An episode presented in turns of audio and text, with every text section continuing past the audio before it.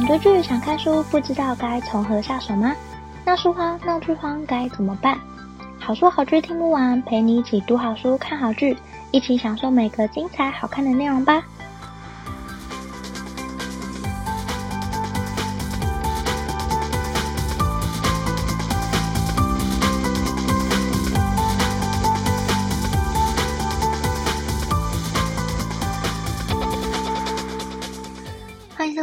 书好剧听不完，陪你一起读好书、看好剧。大家好，我是 Jenny。今天呢，要跟大家介绍的这本书是 Google 和 Disney 都在用的管理方法。这本书是 OKR 做最重要的事。这本书呢，在二零一九年的时候出版中文版，同时也是那一年的畅销书。我很开心有机会可以读到这本书。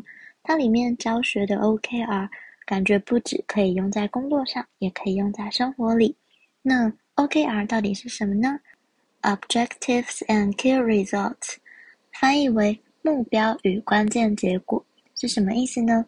目标就是你想达成的事情是什么，关键结果就是如何达成，有点像是 What 跟 How，这是 OKR 大概的意思。那在深入介绍 OKR 之前，想先跟大家介绍这本书的作者。这本书的作者叫约翰·杜尔。他是一位曾经在 Intel 工作的工程师，他也是在那里遇到 OKR 的。后来担任创投公司的董事，他投资过的公司包含 Google、Amazon 和 Twitter 等等的大公司。他后来呢，也帮助 Google 进行管理，提出 OKR 的观念给他们，还有许多的公司，帮助这些公司利用 OKR 营运的更好。那我们可以知道。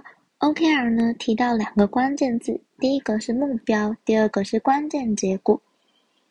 目标就是方向，那关键结果有点像是里程碑，这两个并不相同。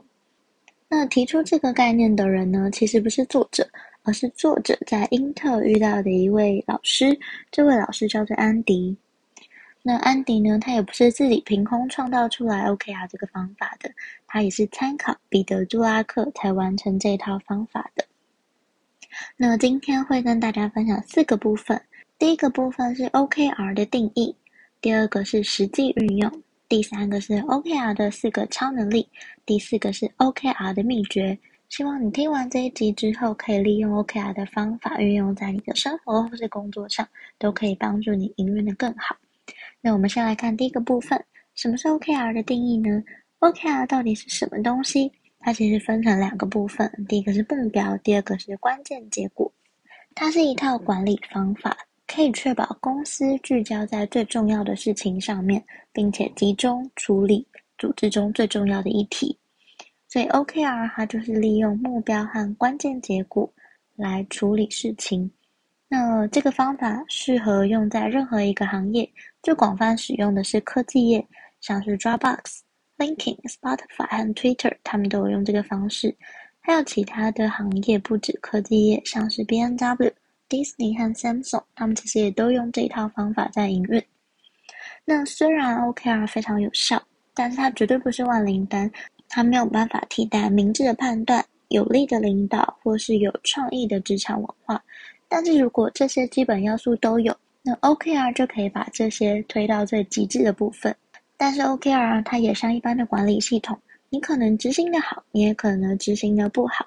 那这本书它其实就在帮助大家如何让 OKR 营运的更好。那第二个部分，OKR 到底要怎么实际运用呢？我们先来看看目标的部分。目标就是我们想达到的事情，它很重要，它通常是具体的，而且有行动导向，最好还可以激励人心。如果目标运用得好的话，它可以防范模糊不清的思想，以及执行时的浑水摸鱼。那目标它可以是长期的，可以是一年或者持续更久的。而关键结果呢，它其实可以随着工作的进展而调整。但是关键结果如果都完成的时候，这个目标必然要达成，不然就是你的 OKR 设计的不好。那关键结果呢，它通常有一个明确的标准。它通常呢是有实现的，而且它是可以被测量或验证的。就像 Google 第一位女性工程师梅丽莎梅尔曾经说过：“没有数字就不是关键结果。”所以关键结果只有达到或未达到这两个可能。通常会用一季过了之后，再来检视这个关键结果有没有被达成。那一九六八年呢，马里兰大学的心理学教授他就提出了一种理论，他说，困难的目标比容易的目标更有效的可以提升绩效。后来呢，也有超过一千项研究证实这个发现是正确的。那这个发现代表什么呢？代表我们在设定目标的时候，其实可以定出比较困难的目标，而且在 Google 里面呢，他们都会设定看起来不太可能达成的目标。我们可能可以设定一个完全不可能达到的目标，但你最后非常努力，只完成了百分之七十，可能会比你设定一个很简单的目标，但百分之百的达到，效果还要好。所以我在想。这就是为什么我们可以明确定出 KPI 的原因，因为目标它可以激励员工，可以改善业绩。但是 OKR 它并不是一张清单，你列完之后你检查两次就结束了。它的目的是要打造能力，锻炼出你的目标肌肉，并且使用的人你必须要态度很严谨，思绪很清晰，并且完全投入，然后了解这张清单的目的。你才能有效地完成你的 OKR。那第三个部分是 OKR 的四种超能力，有哪四种超能力呢？分别是专注、契合、追踪以及激发潜能这四个。那以下会分别来介绍这四种超能力。第一个超能力是专注，专注在优先项目上面。通常呢，高绩效的组织，它可以集中精力在最重要的事情上面。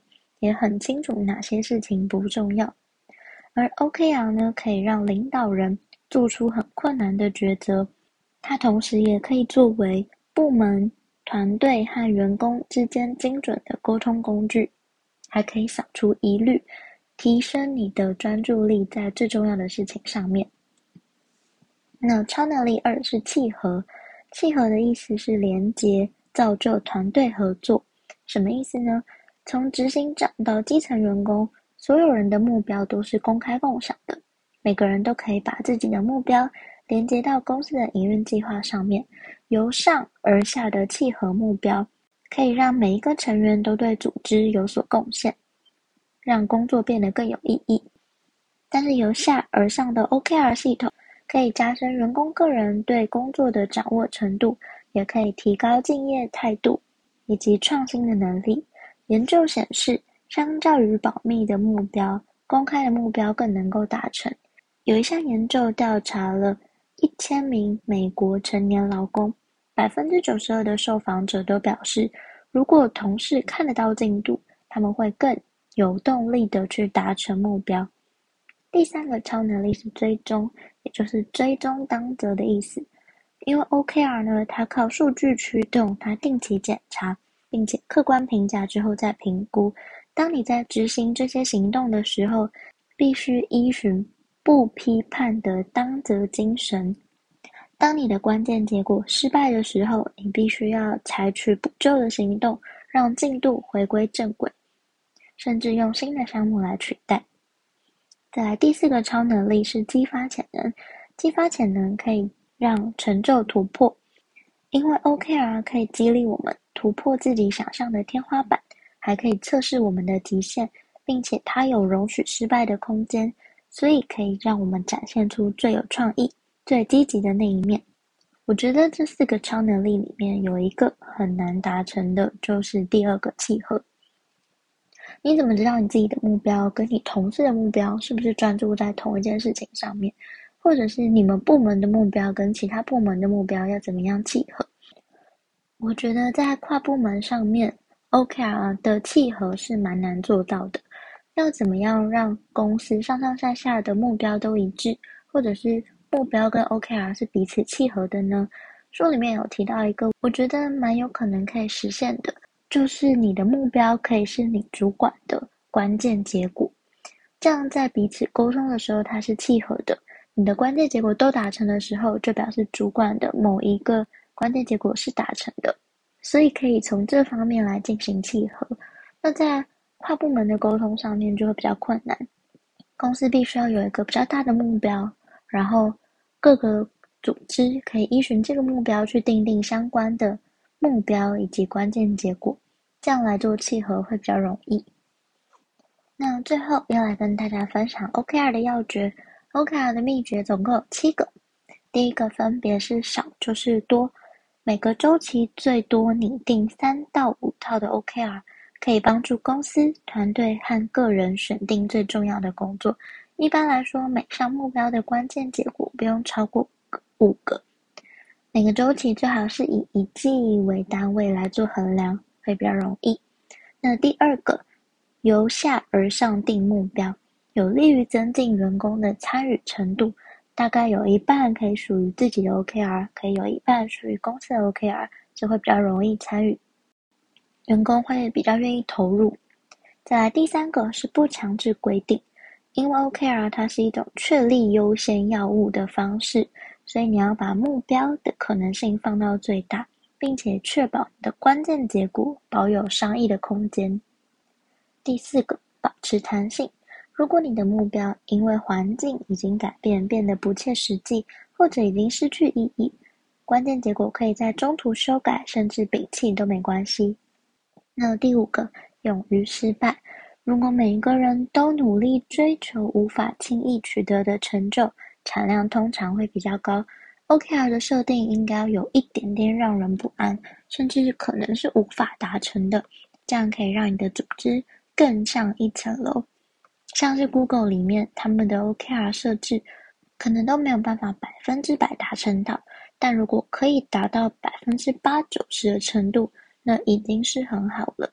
因为他们在设定目标的时候，会设定一个看起来非常非常难达到的目标，就会让人更有动力和生产力的去完成他们要达成的目标。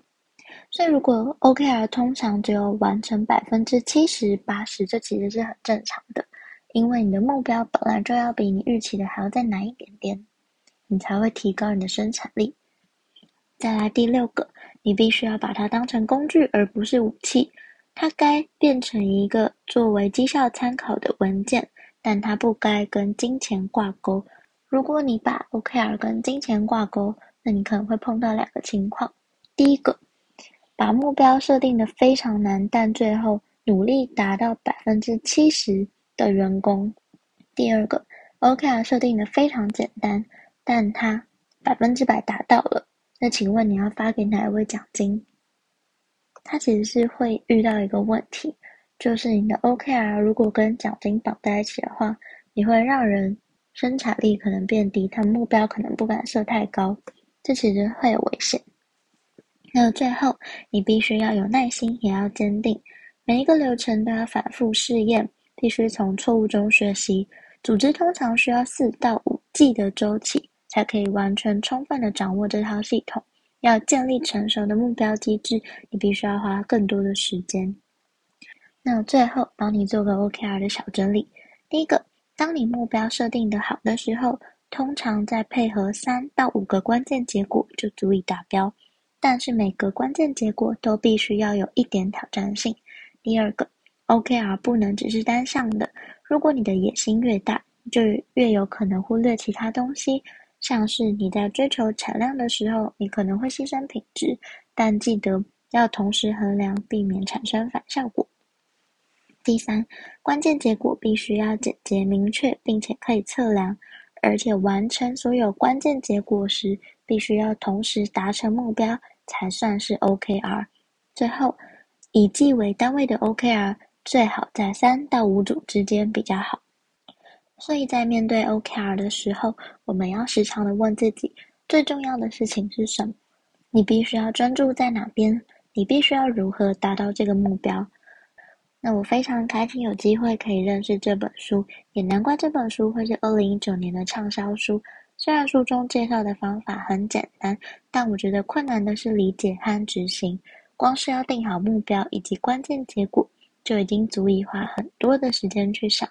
可是如果能确实将这套方法反复练习，像是在训练自己的 OKR 肌肉，久了之后做事会越来越有架构、有方法。可以把自己的精神专注在最重要的事情上面，并且花时间全力解决最重要的问题。记得不要贪心，而是要利用专注和耐心，才可以慢慢完成最重要的目标。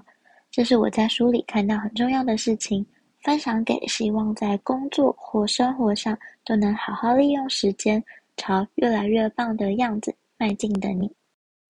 那今天也想提出一个问题给大家一起思考：你希望把 OKR 运用在生活或工作上吗？你第一个想完成的目标以及它的关键结果分别是什么呢？如果你愿意的话，当然也很欢迎分享让我知道。不管是留下你的评论、粉丝专业或 IG 私讯，甚至寄信给我都很欢迎。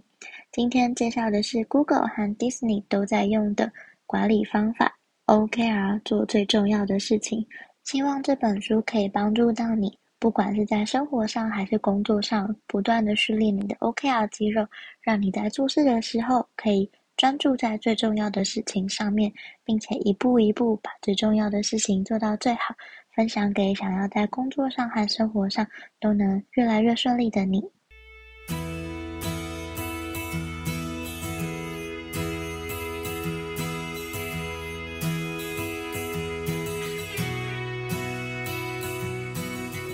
希望你会喜欢今天的分享，也欢迎多多帮我分享给你可很喜欢的朋友。如果你正在收听这一集，欢迎截图分享在你的脸书或 IG Story，并 tag 书好剧听不完 IG 账号。喜欢的话，欢迎在 Apple Podcast 或者是各大平台给我五颗星的好评，并且按下订阅，就不会错过每次更新的最新节目喽。如果有任何想对我说、想跟我分享，甚至想推荐我的好书好剧，都欢迎写下评论让我知道，或者到好书好剧听不完粉专或 IG 私讯我，也欢迎加入好书好剧分享会脸书私密社团，会有我或其他成员近期看的好书好剧分享，不定期也会有社团限定活动可以参加哦。有兴趣的话，欢迎上脸书搜寻好书好剧分享会，欢迎你一起加入，也欢迎你帮我填写节目问卷或者留言给我都可以哦。之后如果看到留言的话，我就会利用每一集的一点时间来跟大家分享，所以欢迎留下你的评论或者留言给我都可以哦。如果想更支持我的话，也欢迎请我喝杯咖啡。真的非常感谢听到这里的你，你的每一个聆听、鼓励或批评，都可以激励我做出更多更好的节目内容哦。好书好剧听不完，陪你一起读好书、看好剧。我们下次再见，拜拜。